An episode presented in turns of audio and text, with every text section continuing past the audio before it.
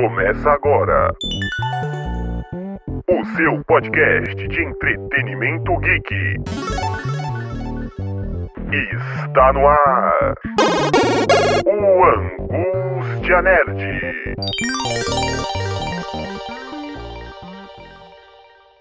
Para vocês que acompanham aí o Nexp Podcast, está começando mais uma vez o seu programa de entretenimento geek cultura pop, literatura, games, todo esse universo alternativo dentro da onde? Do Angústia Nerd, você sabe e já acompanha este programa aí no Next Podcast. Muito prazer, eu sou Klaus Simões mediando aqui a entrevista de hoje. Você já leu o nome da entrevistada logo neste início aí, mas você vai ouvir a partir de agora uma contadora de histórias. Ela tem muitos anos de carreira, tem livros a rodo para a gente contar aqui e eu vou apresentar agora Leia Cassol, seja muito bem-vinda aqui ao Nexp Podcast. Oi, público do Angústia Nerd. Olha, eu sou Leia Cassol, gosto de contar histórias e hoje estou aqui para contar um pouquinho das minhas façanhas, da minha história e daquilo que eu realmente gosto de fazer, que é escrever e contar histórias. E uma pergunta para quem escreveu tantos livros Talvez possa ser aí, é, não uma saia justa, mas colocar na parede. Né? Se alguém perguntasse para você hoje, Leia, como a Leia Cassol se apresentaria para o público? Aquele que já a conhece, mas não tão bem, ou aquele que ainda não a conhece? Quem é a Leia Cassol? A Leia Cassol é uma contadora de histórias que tem vários jeitos de contar histórias. Um deles é escrevendo. Na verdade, eu gosto de contar histórias falando, brincando, dançando. Estou sempre no meio das crianças, principalmente nas escolas, e, e faço do meu dia dia a dia sou, é, trago para as crianças a verdade que é em mim de quando eu era criança. Dessa forma,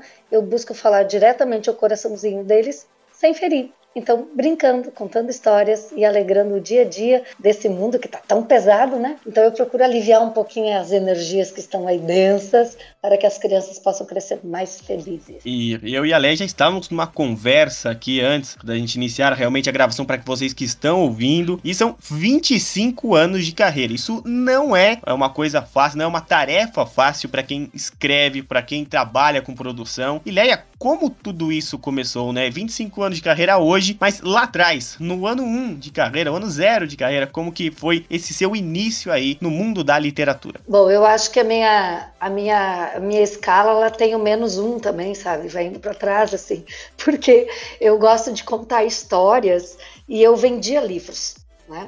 Então, esse foi o meu primeiro trabalho. Eu morava no Paraná e quando eu tinha 16 anos eu vim morar no Rio Grande do Sul. Eu moro em Porto Alegre. E para morar aqui no Rio Grande do Sul, eu vim para estudar, porque eu estava morando bem no interior. Na verdade, eu estava morando no Paraguai, mas eu sou paranaense e vim para cá, assim, para morar na casa de uma família para que eu pudesse estudar. E eu fui estudar e fui trabalhar. E eu fui trabalhar numa editora de livros. Então hoje, quando as crianças me perguntam assim, ah, o que, que tu gostaria de ser se tu não fosse escritora? Eu disse, ah, eu queria ser médica quando eu era criança, assim, do teu tamanho. Aí dizem, e por que não foi? Eu disse, não, é porque para ser médica a gente tem que estudar muito. E tu não gosta de estudar? Eu gosto, gosto muito de estudar. Só que eu precisava trabalhar. E quem faz medicina tem que estudar de manhã, de tarde, às vezes de noite em casa, tem um montão de coisas para fazer. E eu precisava me sustentar. Então eu fui trabalhar num lugar onde vendia livros, numa editora. Só que eu não trabalhava vendendo livros, eu trabalhava no escritório. Mas aí, no intervalo do almoço, eu que sou apaixonada pelas histórias, porque eu aprendi isso lá na minha casa com o meu pai que me contava histórias, aprendi na minha escola, na biblioteca da escola. Eu fugia, fugia para o depósito e ficava lá. Uma hora e meia no intervalo, uma hora e quinze eu ficava lendo. Durante uma hora e quinze eu ficava lendo. 15 minutos era meu almoço. E um dia, o meu chefe percebeu que eu gostava muito de ler. Ele chegou e me disse assim: Ô Leia, olha só, tu, tu não tá afim assim de ir pras escolas aí fazer feira do livro? Fazer o quê? É porque na cidade onde eu morava não tinha Feira do Livro. Eu nunca tinha visto, lá no interior muito menos. Não, é assim, ó, a gente arruma aqui uns livros numa caixa, aí tu, tu leva ela pra escola, tu organiza lá nas classes, lá as professoras vão dar para ti, aí tu espera. Se a gurizada chegar ali, né, as crianças chegarem e quiserem comprar o livro, tu cobra aí, guarda o dinheiro, depois a gente acerta aqui. Aí eu pensei assim, Klaus, eu gosto de escola, uma saudade, aliás, né? Tava com uma saudade da escola, tinha terminado o ensino médio, não estava estudando. Nossa, eu adoro criança e gosto de ler. Quer trabalho melhor? Eu fui. E aí, enquanto não chegava ninguém, eu organizei, e enquanto as crianças não chegavam, nem os professores, eu ficava lendo. Quando eles chegavam, aí eu sempre contava um trechinho das histórias. Porque às vezes chegavam os guris dizendo assim, ó, ô tia, tu tem aí uma, uma história de terror.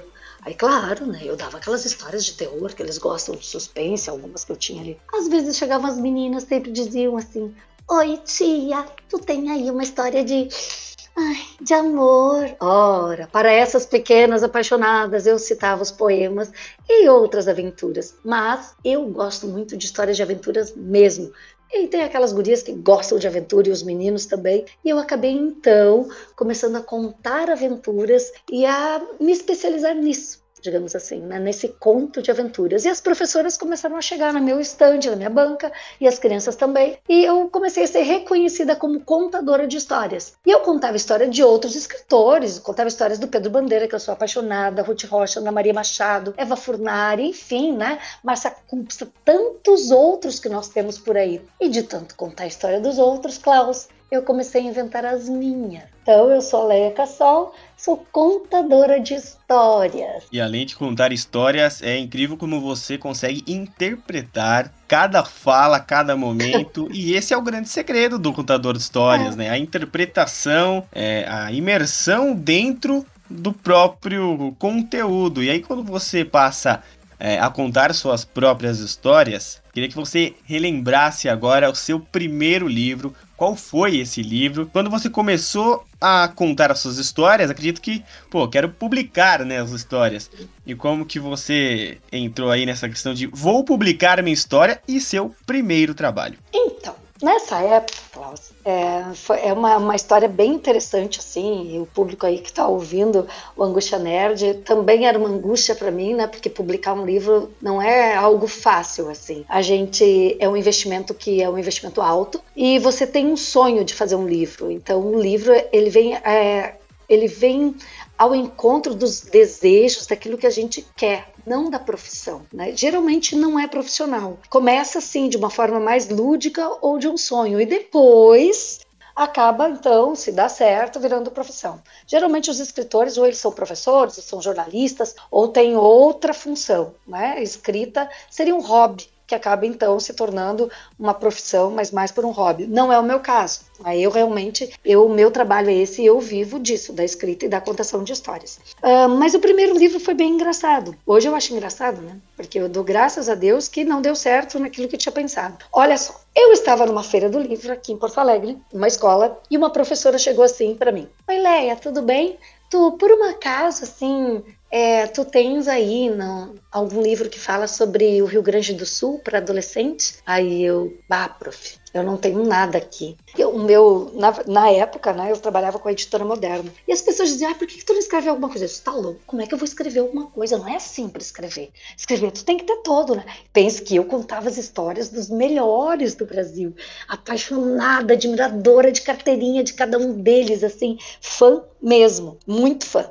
E aí, eu lá, desse jeito, né, nessa dúvida total que eu tinha, e não sabia muito bem o que fazer. Aí eu pensei, pá, mas então se eu escrever, como é que eu vou fazer? Eu vou pensar no que eu gostava quando eu tinha essa faixa etária. Bom, eu gostava de música quando eu tinha 9 anos, né? Porque ela queria algo pro quarto ou quinto ano, assim, né? 9, 10 anos. Eu gostava de ah, filme de terror na minha época, né, eu, na década de 80, eu tinha, eu sou de 74, eu tenho 47 anos. E né, a gente só assistia Super Cine no sábado à noite. Eu digo para as crianças que não tinha net, internet, patinete, essas coisas não tinha, né? E aí eu assistia Super Cine na casa das amigas, a gente fazia festa do pijama e no sábado à noite para ver o filme de terror que eu morro de medo. Né? Eu não ouço, não vejo nada de terror porque eu tenho medo, eu fico muito impressionada. Mas hoje eu sei que essa coisa toda que eu tenho da fantasia, porque o meu pai contava histórias da realidade é, e não era de livro, né? Eram livros, era história oral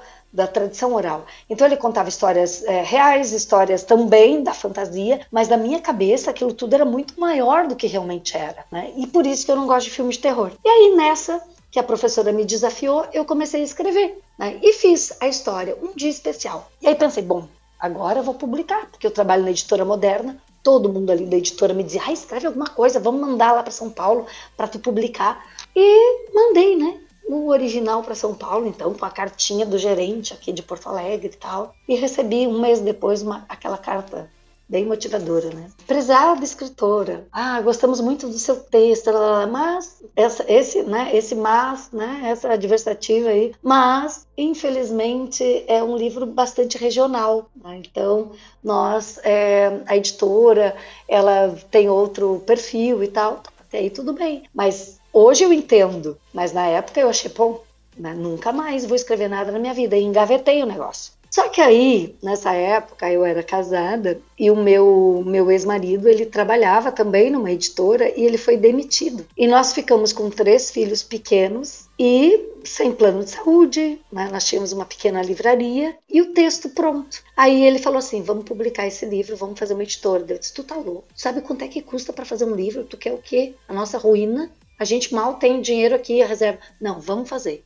Então, Klaus, tem muito assim, né, que quando não pode dar errado, você faz dar certo, Sim. porque não podia dar errado. Ainda mais quando você tem pessoas que dependem de você, né? É a única chance que você tem, né? É a, a oportunidade ali da vida. Era exatamente isso, sabe? E, e na época nós, investi, nós investimos o preço de um carro popular para fazer o livro, porque nós pagamos a impressão, a ilustração, a gente comprou, né? Tudo. É, porque, porque a editora estava nascendo, nasceu com esse livro, que o nome é Um Dia Especial.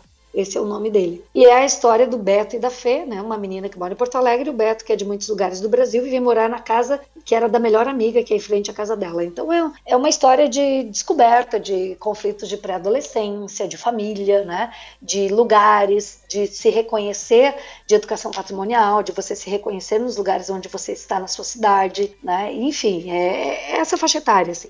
E o livro fez, a gente publicou realmente, a gente investiu isso e fizemos 5 mil livros, né? Que era para valer a pena na impressão. E nos sete primeiros meses a gente vendeu todos eles só em Porto Alegre, né? Todas as escolas praticamente assim, né? A nossa meta eram 30 escolas, a gente colocou em 56 escolas, mas só é, na terceira série do ensino fundamental naquela época, que era quem estuda o município, tá? Então, dentro da grade é, do conteúdo programático, tá? De, designado para todo o ensino do Brasil, cada série tem um conteúdo programático. E o estudar a sua cidade faz parte do conteúdo programático na época da terceira série. Hoje eu imagino que esteja no terceiro, quarto ano, depende da região. Tá? Então, crianças de 8 ou 9 anos sempre vão estudar a sua cidade. E aqui em Porto Alegre vendemos todos os livros, fizemos uma nova edição e eu comecei a escrever um outro livro que então falava sobre o Rio Grande do Sul, porque o primeiro eu fiz sobre Porto Alegre. E aí, enfim, que foi uma coisa puxou a outra e hoje eu tenho 82 livros publicados e uma das minhas marcas é a coleção Era uma Vez, que os municípios gaúchos me chamam, por enquanto só os gaúchos, mas eu quero expandir porque eu sou uma curiosa, né? Eu gosto muito de antropologia. Eu gosto de estudar a história dos povos de um modo em geral. Então, colonização, fatos históricos, folclore são coisas que me encantam, assim, sabe? E que eu acho que precisam ser é, recordados e precisam ser é, registrados de uma forma lúdica para que as crianças conheçam, porque a gente só pode amar aquilo que a gente conhece e a gente só preserva aquilo que a gente ama. E isso é um ciclo. Né? Eu não posso dizer que ah, é importante preservar aquele monumento ali no centro histórico da cidade se a criança nem sabe do que se trata. Passa, tudo passa pela educação. Né? E a educação patrimonial, seja ela material ou imaterial, é o que eu procuro trazer muito né, dentro das minhas histórias. E foi isso, né? E deu super certo. E hoje os municípios me chamam para escrever sobre o seu município. Então, assim, eu vou descobrindo e vou fazendo os relatos e criando uma história fictícia, uma ficção, né? Para trazer às crianças, a esse público, é, fatos históricos, folclore, é, enfim, algo que desperte o interesse para que eles possam então procurar a sua verdadeira origem. E que bom que você acreditou, deu certo, teve mais a coragem, né, de, de arriscar tudo partir para cima ali nessa questão e é, fazer o seu livro. É, eu que sou aqui da capital paulista, é, a gente não aprende a história da cidade de São Paulo na escola. A gente começa a aprender isso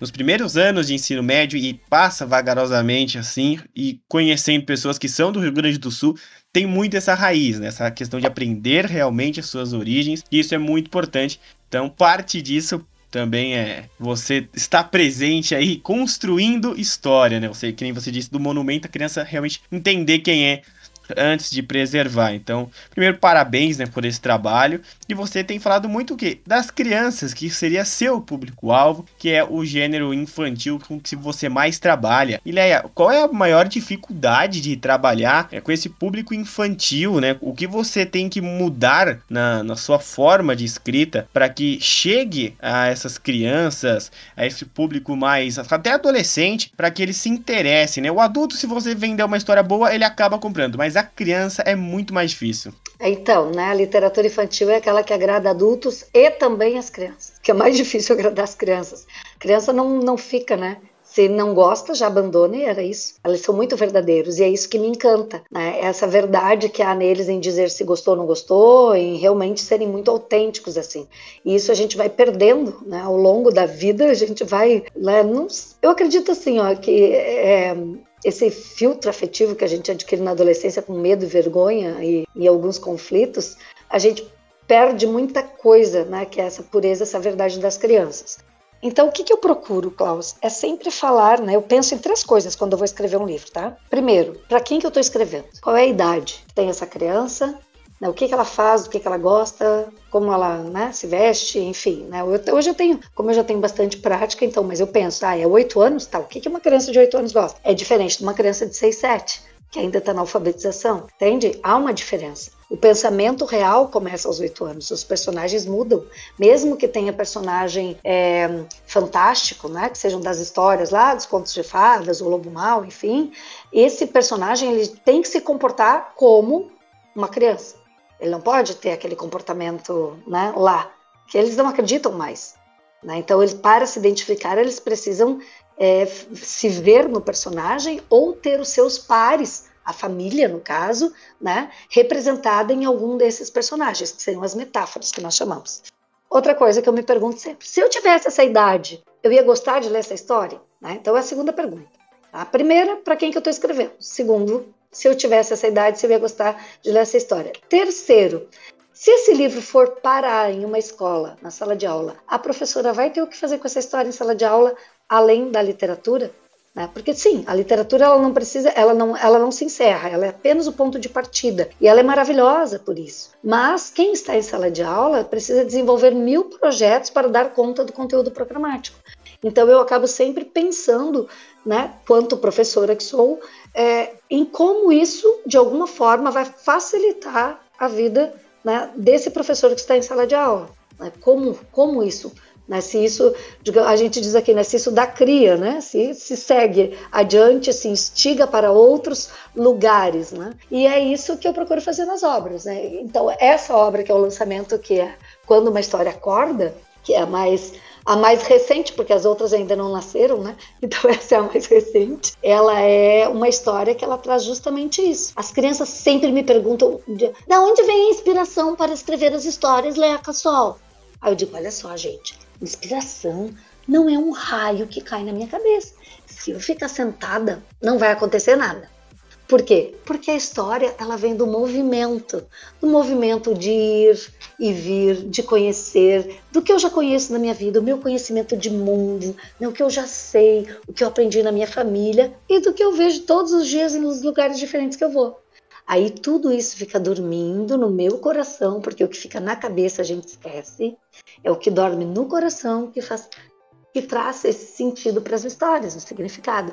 E aí de repente alguém fala uma coisa e a história pff, acorda. E aí quando uma história acorda dentro do coração, ela sobe até a cabeça e escorrega pela mão. No papel vira palavra, às vezes ilustração. Ai, mas quando as duas se encontram. Então é isso. Esse é o início da história e depois começa a narrativa. sempre começa com um poema, assim. E, e é isso. Eu penso dessa forma nesse público infantil que é tão crítico e ao mesmo tempo eles gostam dos livros. E ó, se a gente der um tablet, um celular, é isso que eles vão gostar. Se a gente der um livro, é isso que eles vão gostar. Então cabe a nós adultos, né, de colocarmos ali o caminho para que eles possam seguir, não é, tirando nem desmerecendo nenhum nem outro, cada um tem o seu lugar. Né? E o livro, quando uma história acorda, ele traz justamente isso, né? a tecnologia de realidade aumentada que pode ser visualizada nos personagens do livro. é, né, é crucial fazer o direcionamento do que a criança vai consumir. Né? São os pais que escolhem né, o que a criança vai consumir. E o livro parte de uma, uma história incrível que às vezes deixa de acontecer. E vamos falar agora, né? Você já tocou nesse assunto e ele era realmente o próximo aqui. Quando uma história acorda, que é o lançamento mais recente, essa obra que revela a etapa de produção para uma criança. Como que você também apresentaria essa obra? Qual seria a sinopse ideal e o que a gente pode encontrar? Qual é o diferencial desse trabalho? Bom, quando uma história acorda, ele vem, ele vem para explicar que a inspiração ela é, é realmente ela é a junção de várias coisas na vida de um escritor, né? Que não é algo que você tem assim, ai meu Deus, me inspirei e agora vou fazer. A inspiração, na verdade, eu digo sempre é, é como fazer um churrasco, sabe? Eu digo, o que, que precisa fazer um churrasco, gente? Eles, carne, tá, só a carne tá pronto. Não, tem que ter, e aí vai indo, sabe?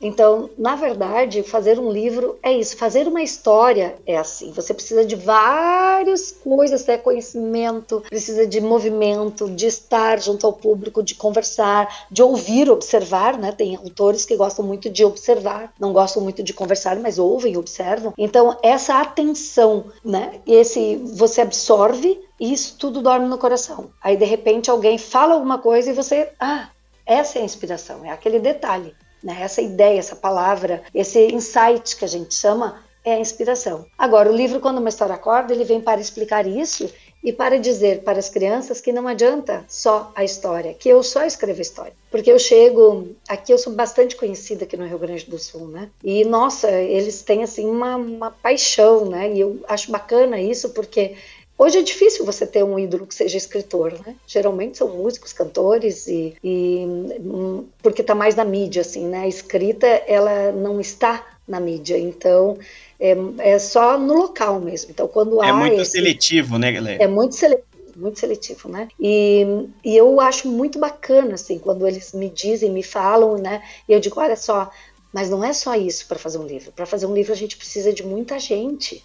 Né? Então o livro ele não pode ficar de lado, porque existe muita gente também que depende do livro, né? que a vida é dedicada ao livro. Quem se dedica à arte geralmente é uma vida inteira, ou porque estuda, ou porque ama, né? geralmente é paixão, porque o artista ele tem disso nessa paixão pelo que ele faz.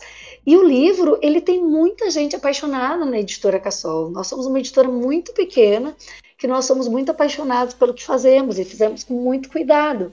Só que só o livro em si não basta. Como é que a gente vai contar isso para as crianças de hoje, uma vez que eles gostam muito de visualizar, né, de ter isso? E aí vem a tecnologia de realidade aumentada, onde as crianças apontam o celular com um aplicativo, né, no celular, para uma determinada personagem, que é a Miguela, ela é uma tartaruga, e ela já faz parte de outras histórias que eu escrevo, então, né, o pessoal meio que conhece. Assim. Traz, né, ela é muito antenada, ela está sempre fazendo fotos e tal, então ela Cada vez que você aponta o celular para ela, aparece algo, ela que traz a surpresa. Como a história fala da menina do cabelo roxo, eu tenho cabelo roxo. Você sabia que eu tenho cabelo roxo? Eu sabia, e em diversos lugares é, você também é conhecida como né, a menina do cabelo menina roxo, do a mulher roxo. do cabelo roxo. Temos Isso. até a, a coleção também, né? Isso, a coleção da menina do cabelo roxo. E a coleção ela nasceu por causa do meu cabelo, não foi o contrário. Né? Muita gente pensa que eu pintei o cabelo por causa do personagem, mas não foi. Eu pintei o cabelo porque eu sou muito baixinha e a Feira do Livro de Porto Alegre aqui vai muita gente. E eu queria que as crianças me achassem. Em 2006 ainda não era conhecida.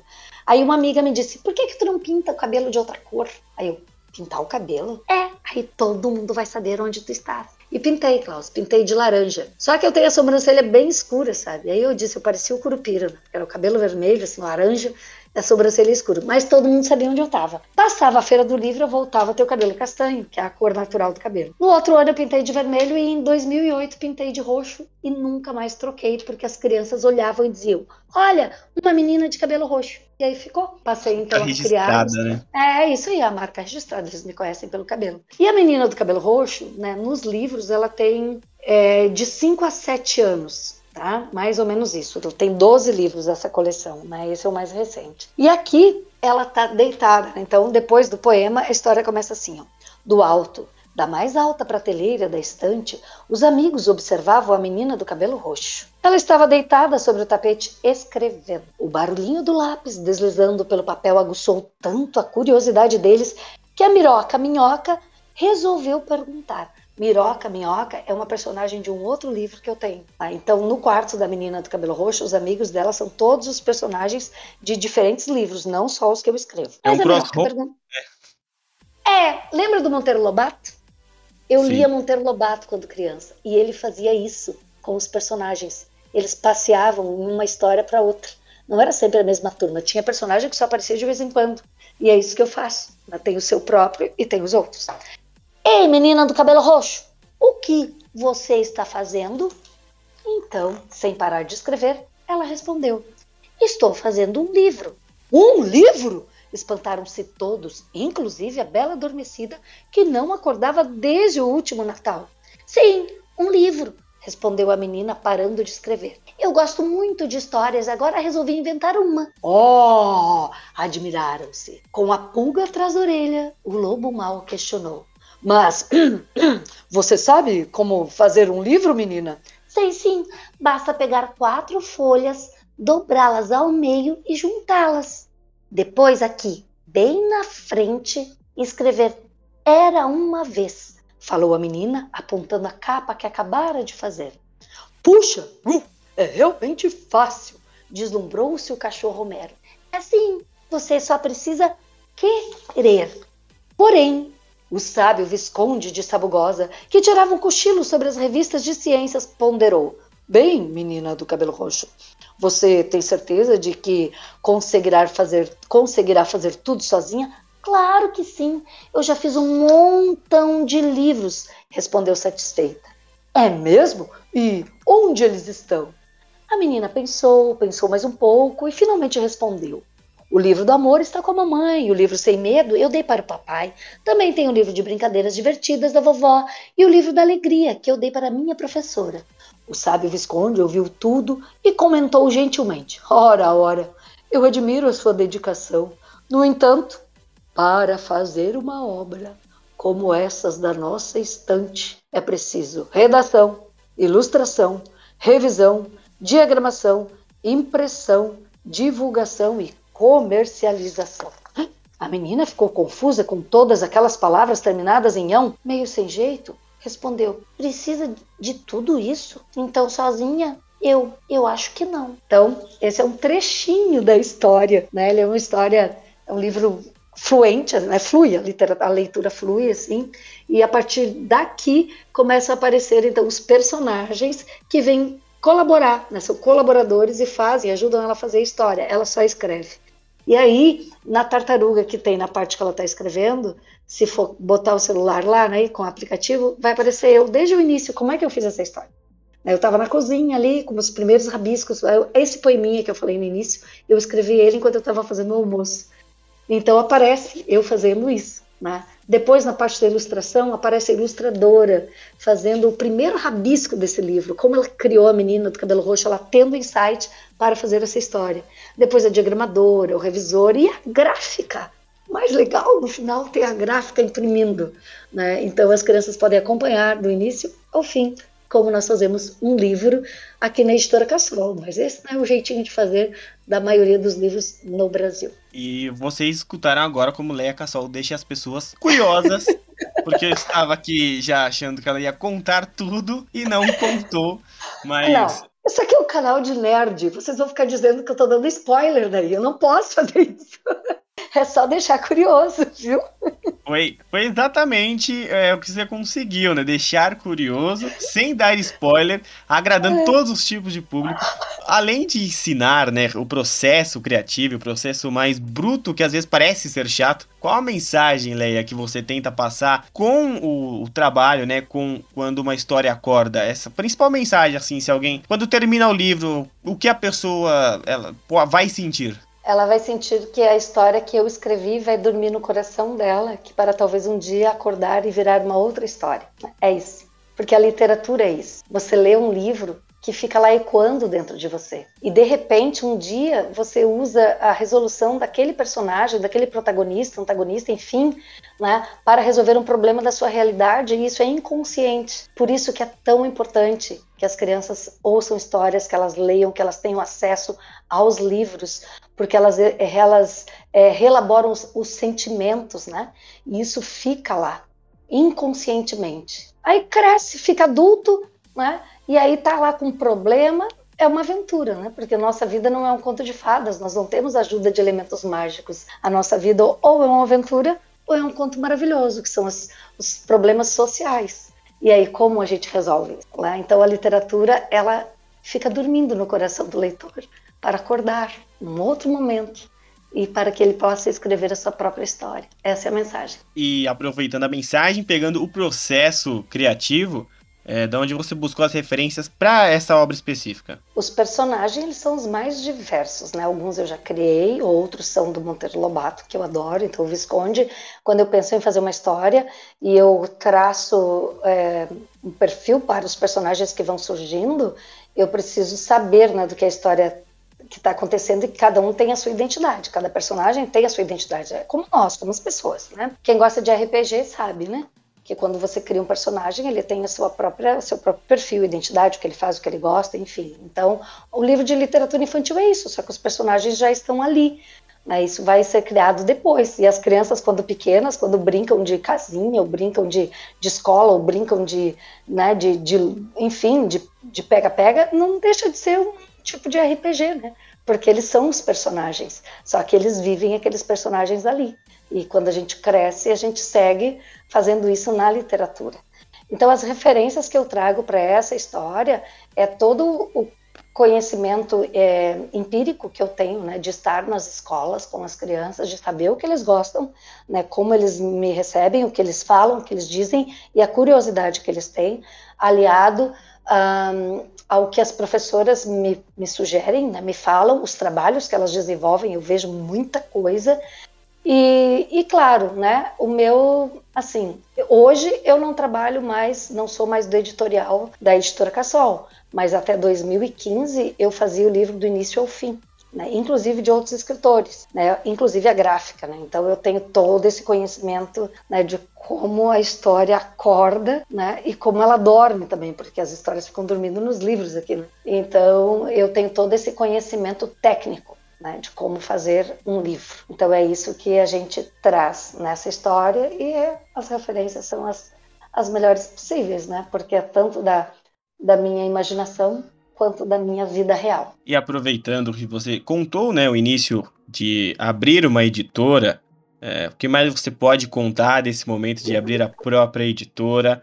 E eu digo, é, além das motivações, qual foi a maior dificuldade de, desse processo autora, editora, ser dona da editora, pegar outras obras e toda a dificuldade da vida mesmo, né? O que mais você colheu de experiência aproveitando e passando por cima das dificuldades. Bom, a minha maior dificuldade foi nesses dois últimos anos, né? Em função das, das questões é, mundiais que aconteceram, eu não gosto de citar, porque eu digo que isso, é, todo mundo fala e só gera energia ruim, né? Então, tivemos problemas sim, né? Como a maioria. Pense que uh, as escolas fecharam. Né? As escolas foram para online e o meu livro sempre foi físico. Eu sempre priorizei o livro físico. Muita gente já tinha me convidado, ah, vamos fazer um e-book, né? É, vamos fazer isso, vamos fazer aquilo. Eu disse, não, enquanto eu puder fazer o livro físico, eu vou fazer físico, porque as crianças já têm, elas já vão para o celular, elas já vão para o tablet, elas já vão para a TV. Eu quero que seja físico. E aí eu precisei me render né? Por quê? Porque as professoras começaram desesperadas a entrar em contato comigo, dizendo: Leia, os livros ficaram na escola e a gente não pode ter os livros porque ficou no armário e fechou tudo e ninguém pode acessar e tal. O que, que a gente faz? E aí a editora Cassol, então, é, de um jeito bem simples, gerou, né, os, os reorganizou a, o arquivo dos livros, gerando um PDF mesmo assim para elas, né, de uma forma que pudesse ser acessível e elas pudessem projetar para as crianças, então, é, no, nas aulas online. E eu comecei a fazer live, né? Comecei a fazer live, live, live, live, live, escola, escola, escola, para ajudar. E para ter o que fazer também, porque senão eu ia enlouquecer, Klaus. Eu vou te dizer que uma pessoa que está sempre em movimento, todos os dias, dentro das escolas, com as crianças e de repente puf, acabou, sabe? É desesperador, né? Foi bem, bem, bem difícil assim. E aí eu me tornei a pessoa que começou fazendo live para não ficar maluca, né? Para realmente para não, não, não entrar em depressão, sei lá, né? A editora teve que fechar, a gente tinha um espaço ler em Porto Alegre, que era um lugar para receber, a gente você só aglomerava, né? Enfim. Então, quando você só aglomera, tudo aquilo que te dava despesa foi sendo dispensado, assim. Daí a gente também teve que reduzir tudo, enfim. E aí o livro, quando nós saímos de estudo, que a minha filha trabalha junto, né, na editora, e ela cresceu no meio dos livros. Na época que eu só vendia livro e contava histórias, ela ia junto tinha três anos. Então hoje ela, ela diagrama, ela cuida do marketing da editora, né? Ela cresceu nisso, escreve e ilustra também. E ela disse assim, mãe, se a gente sobreviver, nós vamos sair daqui muito bem, mais fortes do que nunca, porque o trabalho que tu está fazendo nas escolas, junto com as professoras, é tu que elas vão querer depois levar para as crianças conhecerem. E de fato, eu tenho ido a muitos lugares, sabe, muitos lugares. Então, às vezes na adversidade, quando a gente pensa que pronto, agora deu, né, acabou né? Você segue, tem que seguir a intuição e fazer o que dá para ser feito da melhor forma possível naquele momento com o que você tem. Tá? Então, quem tem, ah, mas eu queria tanto fazer um livro, mas ai, para fazer um livro eu tenho que ter isso, tem. Não coloque em pestilhos. Faça, escreva a história. A primeira coisa é fazer a história, gente. Tá? Por quê? Porque não é fácil escrever um texto. Não é. Né? Depois que você tem o texto pronto, você vai atrás dos profissionais que vão então construir o livro com você.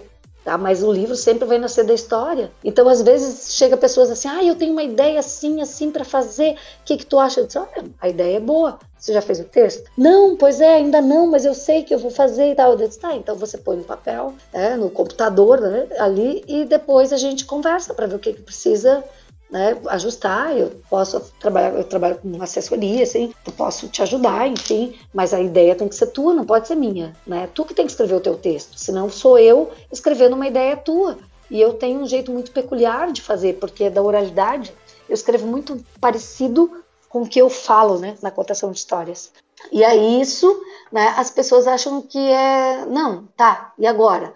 Né? Então eu digo assim, faz da melhor forma, pega e faz, porque a gente só pode é lapidar a pedra que já foi extraída. Essa é a metáfora. Né? Não dá para lapidar a pedra que está dentro da montanha. Né? E também, assim, ó, não pensem em aquilo que é bom para vocês, né? Que não tá bom para vocês, pode estar tá bom para um monte de gente. Artista tem mania de ficar lambendo muita cria, né? Eu digo, ai, para de lamber essa cria, deu, chega. Pra ilustradora, me dá isso aqui, né? Porque tá lindo, mas elas sempre estão achando que falta coisa, que falta coisa, que falta coisa. Sempre vai faltar. Por quê? Porque nós somos diferentes dia após dia. Né? Óbvio que eu escrever um texto hoje, amanhã eu vou ler, eu vou achar que está faltando alguma coisa, que eu, ou que aquilo ali está sobrando, e se eu ler no outro dia, vai estar tá de novo, eu vou mexer e vai estar tá de novo. Ah, o texto é uma construção diária? É, tá? Mas não construam o mesmo texto todo dia. Uma hora, deem-se por tá pronto e faz. É uma evolução, mas não fiquem evoluindo no mesmo texto sem, sem tirar ele da montanha. Coloquem ele para fora, lapidem depois. Posso dar aqui uma, um serviço, como a gente diz? Com certeza. Entra no Instagram, Gisela dos Livros, Gisela com dois L's, tá? Gisela dos Livros, é a minha filha. A Gisela tem 28 anos e ela cresceu no meio dos livros. Ela escreve, ela ilustra, mas hoje, mais do que isso, ela ajuda as pessoas que querem publicar, porque ela,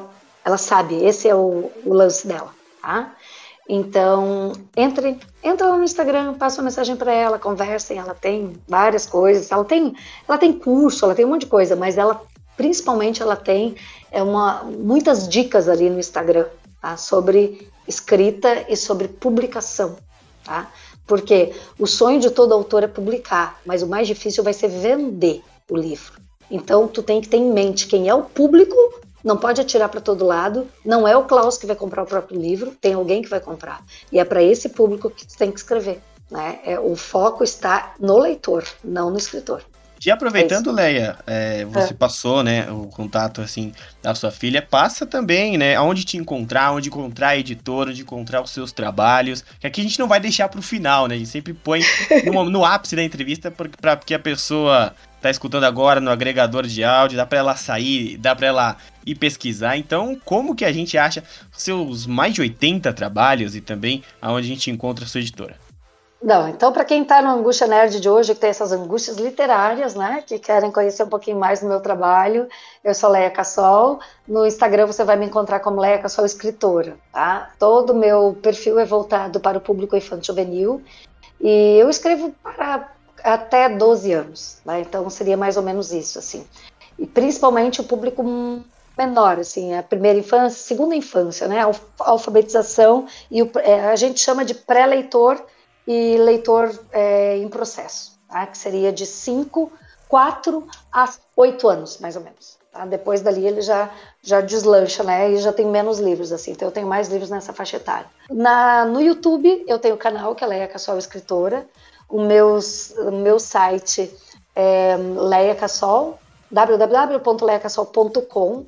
E, inclusive, na, na terça-feira que vem, dia 19, eu farei uma live no canal do YouTube, um especial que era uma vez Monteiro Lobato, porque dia 18 de abril é o Dia Nacional do Livro Infantil, né? E, e, ele tem essa data é escolhida porque é a data de aniversário do Monteiro Lobato. Ele é o pai da literatura infantil no Brasil. Foi ele que fundou a primeira editora. Foi ele que escreveu, né, A Menina do Nariz Arrebitado, que depois deu origem ao sítio do Pica-Pau Amarelo, onde ele colocava as, as, ideias que ele tinha sobre o nosso país de uma forma é, em metáforas, né? Então foi isso que ele fez no sítio do Pica-Pau Amarelo. E eu vou fazer uma live que era uma vez Monteiro Lobato, vou contar uma história dele, uma minha também, que é a menina do cabelo roxo no sítio do Pica-Pau Amarelo. E a gente vai, eu vou conversar, né? Como na verdade é uma live que só eu faço, então eu vou olhando no chat ali o que, que vai aparecendo e vou falando, mas vou contando histórias. Então entra no site Leia Cassol e se inscreve lá para receber o link, porque é uma live fechada, assim, a gente não abre para todo mundo, realmente tem que ter o link, tá? E, enfim, é, vocês me acham por aí, se pôr lá escritora do cabelo roxo, vai aparecer no Google, com certeza, né? E eu tô pelo Brasil afora contando histórias. É um prazer estar aqui com vocês e espero vocês também dando um oi para mim lá na rede social. Então ficou aí a dica e também no nosso site, o nextbr.com, você vai encontrar uma matéria com um link para você mandar para o seu amigo que tem um agregador diferente do que você ouve e também as principais falas, todos os links que a Leia falou, os trabalhos, tudo que você possa imaginar numa matéria exclusiva também no nosso site, você pode acessar. E falando em literatura, como já estamos aqui desde o início da entrevista, só que agora vamos para um lado mais pessoal de Leia Cassol. Livros e autores preferidos, se tem como falar isso, né? Quais são aí, o que, você pode dizer, Léa, que quem conquistou e ainda conquista aí o seu coração na leitura? Bom, eu gosto muito de livros de aventura né, e livros que trazem fatos históricos. Então, eu sou apaixonada pela Isabel Allende, gosto muito do que ela escreve, em especial o livro dela, Eva Luna, né? Eu gosto mesmo assim das coisas que ela escreve porque ela traz né, esse retrato histórico de algum lugar, né? ela situa sempre a história, o espaço e o tempo, né? ele faz referência a fatos históricos e eu gosto muito disso. E no público infanto juvenil eu tenho uma paixão especial por Pedro Bandeira, né, que é um querido, eu muito contei histórias dele, conheço ele pessoalmente e, enfim, né, eu sou uma fã de carteirinha dele. Há uns três anos eu estava no município aqui na Serra Gaúcha, que é dois irmãos, e eu fui fazer atividade de contar histórias e autografar o livro para os pequenos, na educação infantil até o quinto ano, e o Pedro Bandeira para o ensino fundamental 2. Né? E me colocaram, Klaus, ao lado dele. Pensa que se eu conseguia atender o meu público, eu tremia. eu tremia. Eu, Pedro, tu não vai acreditar, eu estou muito nervosa. E ele ria da minha cara, né, por causa disso. Mas é, é, né, eu sou realmente muito fã dele e ele sabe disso porque ele é um grande influenciador da minha vida, das coisas que eu escrevo, da forma como eu escrevo e do conhecimento e principalmente da pessoa que ele é e da forma como ele lida com os seus leitores. Né? Ele também tem um Instagram aí, então você que já leu Pedro Bandeira na adolescência, entra lá, dá um oi para ele, porque ele é um, um querido. Ele está sempre. E agora ele dá muitas dicas de livros clássicos, né? Ele fala muito sobre literatura para adulto. Tá aí uma pessoa para você trazer para falar aqui, ó. Eu acho que ele ia curtir. Convite bastante. mais do que feito, né? Com certeza. É. Todas as pessoas. Entra que contribuem com a história. Nossa, ele tem, não sei, eu acho que ele já vai para uns, não sei quantos anos de carreira ele deve ter, mas ele já deve estar tá, uns 40 anos de carreira. Ele é jornalista, ele se comunica muito bem com os alunos e todo mundo gosta muito dele, assim, porque ele é uma pessoa muito, muito, muito, muito de uma de uma simpatia e não só de uma empatia, sabe, de entender o outro, né, e respeitar e se mudar, né? Ele muda para atender a dor do outro. Então eu acho isso fantástico nele, assim. Que é difícil, né? Não é assim. Ah, é muito fácil falar de empatia, aham, tá, tô ouvindo e sigo fazendo as minhas coisas. Né? Então, não é isso. Empatia não é isso. Né? Então, Pedro Bandeira, fica a dica. Né? E eu, claro, né? Me assistam, me ouçam, me levem para as crianças. Olha, quem tem irmão menor, sobrinho, afilhado, primo, é, cunhado, né? Porque eles começam a namorar e aí a namorada tem um irmão menor. Ó, tá bom? Quer conquistar? Tô aqui, né? Põe lá, eles vão curtir. É isso aí mais do que dicas, né? Ensinamentos que você vai deixando aqui. e Leia, tem uma pergunta que a gente sempre faz para quem passa por aqui no mundo da, da escrita, que você tem uma, uma editora, então a pergunta é melhor ainda para ser respondida. Cada vez mais a gente viu livrarias fechando, isso muito antes do que a gente passou nos últimos dois anos.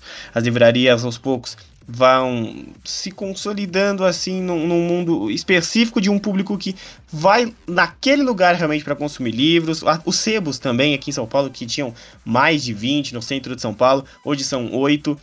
Como é que você vê no trabalho ainda mais de, editor, eh, de editora?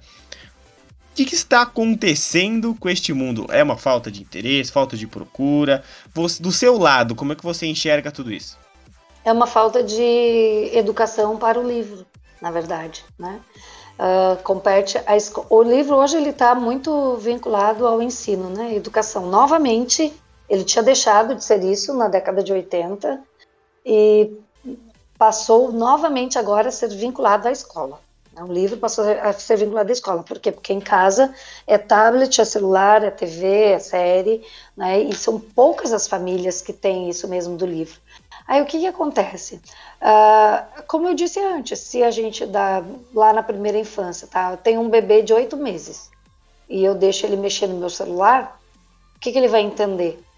Que eu e eu tô o tempo todo ali e deixo ele mexer também. Ai, filho, não, não, olha aqui, olha o vídeo aqui, né?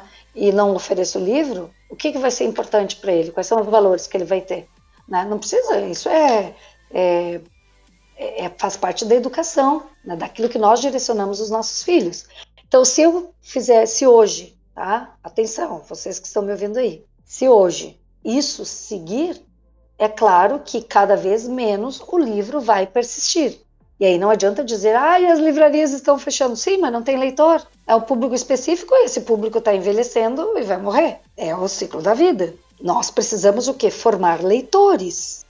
Se nós queremos preservar o livro físico, precisamos formar leitores. Se nós queremos preservar o livro digital, nós também precisamos formar leitores. Não é leitura de Facebook, não é leitura de Instagram, não. É livro, é Kindle, é, enfim, é outra. É, reader, né? Então, eu também leio nisso. Né? Também tenho um, e algumas coisas, principalmente as mais técnicas, eu gosto. Mas a literatura, eu gosto de livro. Mas eu fui educada assim.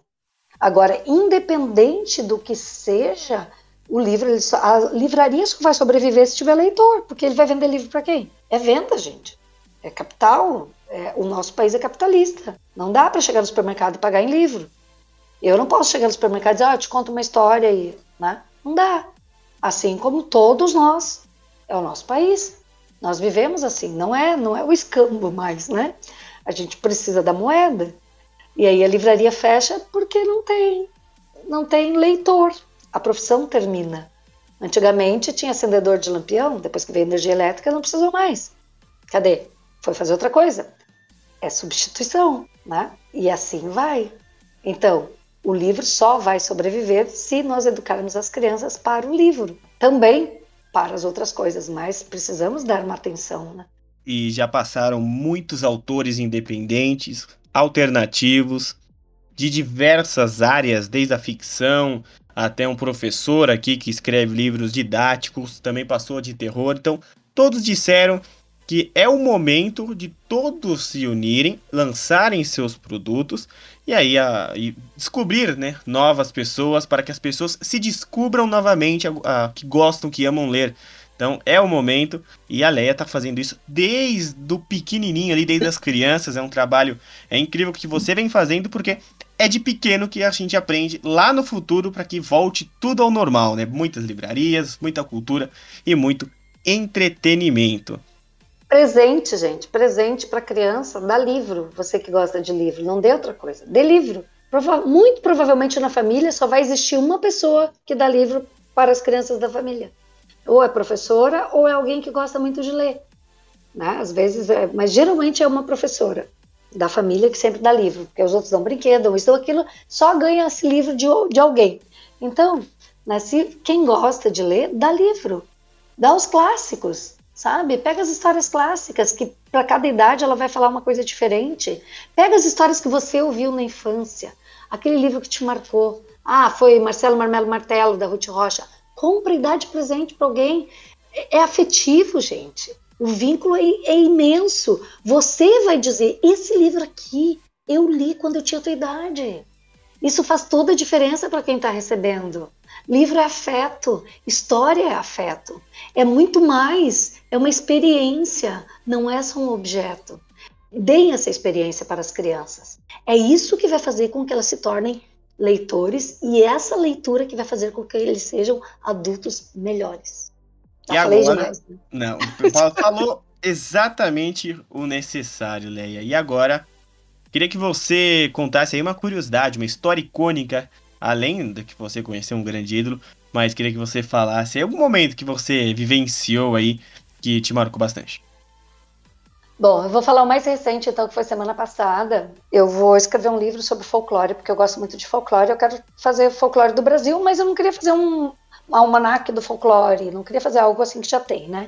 A Ruth Rocha tem, o, é, ah, enfim, tem vários autores que têm assim o Almanac do Folclore e aí traz lá um monte de parlendas, um monte de coisa, uma coletânea, né? E não era isso que eu queria. Eu gosto de trabalhar com é, o paratexto, né? O texto dentro da história. Eu sempre gosto de trazer uh, assim, dessa forma, para ficar mais lúdico e ao mesmo tempo mais encantador, que ele tenha um roteiro, tá? Aí eu pensando em como é que eu vou fazer, como é que eu vou fazer, né? Já porque eu fico aqui, né, remoendo. Eu digo que eu sou escritora vaca, né? A vaca pasta e fica o dia inteiro lá ruminando, e eu também, né? Eu fico ruminando, porque eu pasto. Ah, é folclore? Tá, então eu começo a ler coisas de folclore. E aí eu fico ruminando, pensando naquilo. Né? O diferencial, Klaus, é que a vaca faz cocô e eu faço história depois no final, né? Então esse é o nosso diferencial que eu digo para as crianças, essa é a diferença. E, e aí eu estava numa escola semana passada, no município de Estrela, uma criança do primeiro ano, eles estavam sentadinhos assim, fui contar a história. E tem uma que eu conto muito que é Brincando com Parlendas, que eu faço. Bruxas a minha, bruxa merreca em Brincando com Parlendas. E aí eu vou contando, né, com produção corporal, vou brincando, né, montou bruxo, foi a feira, sabe? Eu faço as alterações e vou brincando com eles. E, mas antes disso, eu disse, agora eu vou fazer uma do folclore, né? Bruxas minha, bruxa merreca Brincando com Parlendas. Ah, peraí, alguém sabe o que é folclore? Aí um menino gritou assim, ó, é onde mora o Curupira. Adivinha qual vai ser o título do livro que eu vou escrever? Onde mora o Curupira. É isso. Então são as histórias. É, eu já tenho outros livros que eu escrevi assim, a partir de uma ideia de criança, sabe? De coisas que eles dizem, eu aproveito e faço a história em cima. Porque se eles já estão dizendo, por que, que eu vou procurar lá na lua algo que está aqui na minha frente?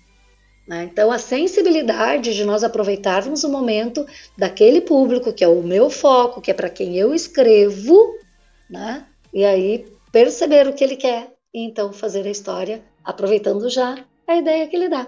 Quem tem inspiração, na verdade, é eles, né? não sou eu. Eles é que me inspiram.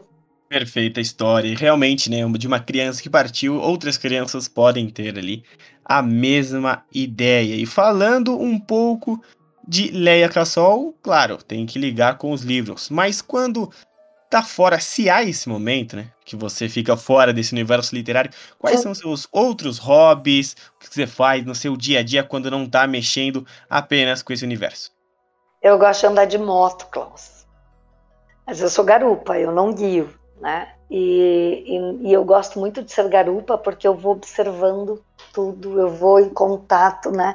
Eu faço parte da natureza, do mundo, desse universo que é quando você está andando é, de moto. Faz pouco tempo que eu comecei, faz três anos, e o meu namorado gosta muito. E, e esse ano nós fomos para os Andes, nós fomos até o pé né, lá em cima, lá do, do da divisa lá com o Chile, né?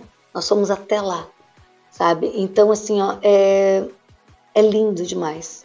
Né? Então o meu hobby principal hoje é andar de moto e conhecer os lugares, porque daí a moto me leva tudo que é canto, né? Então passar, ver, né, visitar os lugares, eu amo. E de moto é perfeito. Então esse é o meu meu hobby. E olha, com o cabelo roxo, com a moto, tudo a ver. Acho que combina demais. E fica muito bom aí mesclar um com o outro. E a entrevista, infelizmente, vai chegando aos seus detalhes finais. E essa é uma pergunta que eu mais gosto de fazer. A que eu menos gosto são as das dificuldades, mas elas são necessárias. Mas essa é que eu mais gosto que são as pretensões, suas metas, os objetivos de futuro, né? E os sonhos, é claro, para pincelar tudo que você já contou aqui, Leia. Bom, o meu projeto para 2023, né, é fazer um, tipo, um, é como se fosse um trailer, tá? Mas não é um trailer, ele só é colocado em cima de, de um reboque. Mas é uma, uma tiny house, né, tipo uma casinha, como tem muito nos, nos, Estados Unidos, que as pessoas moram e vão, levam suas casas para tudo que é canto. Só que eu não quero fazer uma casa, eu quero fazer um lugar de contar histórias. E eu quero entrar nas escolas com essa casa. Sabe, chegar, entrar no pátio e contar a história a partir dessa casa, que vai estar muitos livros, porque eu tenho uns 5 mil livros aqui no meu acervo. Né, estão parados, porque antes ficavam lá no espaço ler e agora a gente não tem mais. Então eu queria levar, né, proporcionar esse é, esse movimento do Era Uma Vez, né, desse encantamento todo que eu tenho às escolas. Não só as escolas da zona urbana, mas também da zona rural, né, nos lugares mais difíceis, assim. Né, então, acessibilidade mesmo, assim, sabe? É, esse é o meu projeto para 2023, tá? E agora, nesse ano, o meu projeto é cumprir a minha agenda, que está bem é, farta, né? Que legal falar assim, né? Ai, imagina cheia, tão bom. E conhecer muitos lugares, né? Assim, cada lugar que eu vou, lugares, cidades que eu ainda não fui. É, todos eles, é, esse ano a minha agenda toda, ela já está aqui no Rio Grande do Sul. Então, o ano que vem eu pretendo expandir um pouco para ver se eu consigo também conhecer outros lugares. Eu já tive em outros lugares, mas eu quero voltar e principalmente viajar com essa bibliomóvel aí, né? Vai ser um, uma, um book, não é um, não é um, é, sei lá, book of trail, trail book, sei lá, uma coisa assim, sabe? Não sei ainda que eu vou botar, algo desse tipo, assim, off-road, né? E aí, pra estrada. On the road, na verdade, né? Então, a gente espera que seja de muito sucesso os próximos passos, os próximos trabalhos e os anteriores, né? São mais de 80 trabalhos. Se a gente fosse falar de todos, é, a gente ficaria aqui vários dias. E vai ficar porque a gente vai ter uma outra conversa para falar do que a gente não falou hoje aqui, Leia. Hoje mais uma apresentação sua, mas você está convidada a voltar. Quando lançar esse outro projeto, você pode voltar novamente. A gente espera que você seja aquela convidada que volta várias vezes e que tem muitas histórias para contar. Então, em nome do Nexp, eu agradeço demais a sua presença, a sua participação. E agora, também eu queria que você deixasse uma mensagem aí para quem ouviu esse programa, quem vai ouvir e para aqueles que te acompanham também, que estão é, juntos nessa conversa. Um, eu digo sempre que a vida da gente ela é feita de histórias. Né? Nós, ao longo do nosso dia a dia, a gente, é, nós somos uma crônica, a nossa vida, o gênero dela, né? Nesse dia a dia das coisinhas que a gente faz, é, são crônicas. E a gente está sempre contando histórias. Né? Nós contamos histórias. Olha só, tu não sabe quem é que eu encontrei ele na esquina? Pô, estava ali parado assim. Eu cheguei de fulano. Quantos anos eu não te vejo? Isso é uma história. A gente chega contando para os outros, né? Então a nossa vida é feita de história. E às vezes a gente busca muito longe é, material para uma escrita que está dentro de nós.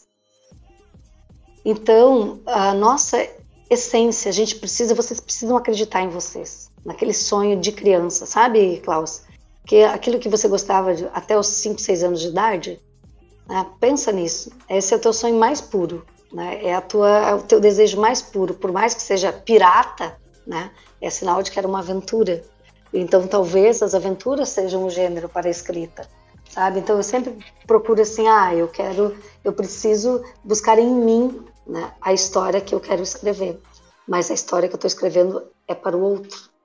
Né? Então, não é para mim. Então, eu apenas relato a minha essência. Então, gente, ó, a vida é feita de histórias. Contem as suas. Essa é a mensagem.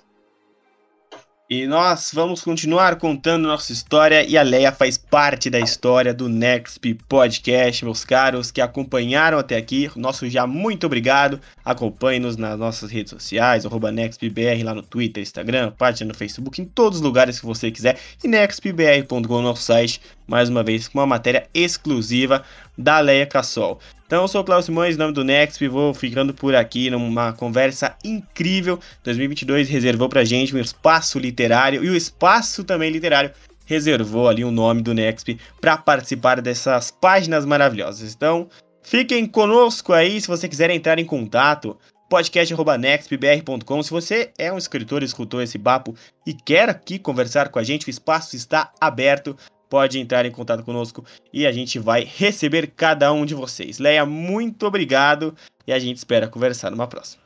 Obrigada, obrigada, ouvintes. E ó, um beijinho no coração de todo mundo que está por aí. Até mais. Tchau, tchau. Esse foi o Angustia Nerd no Next Podcast, sempre esperando a próxima experiência.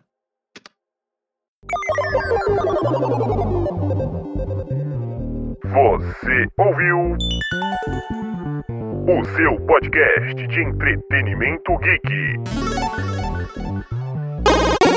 O Angústia Nerd.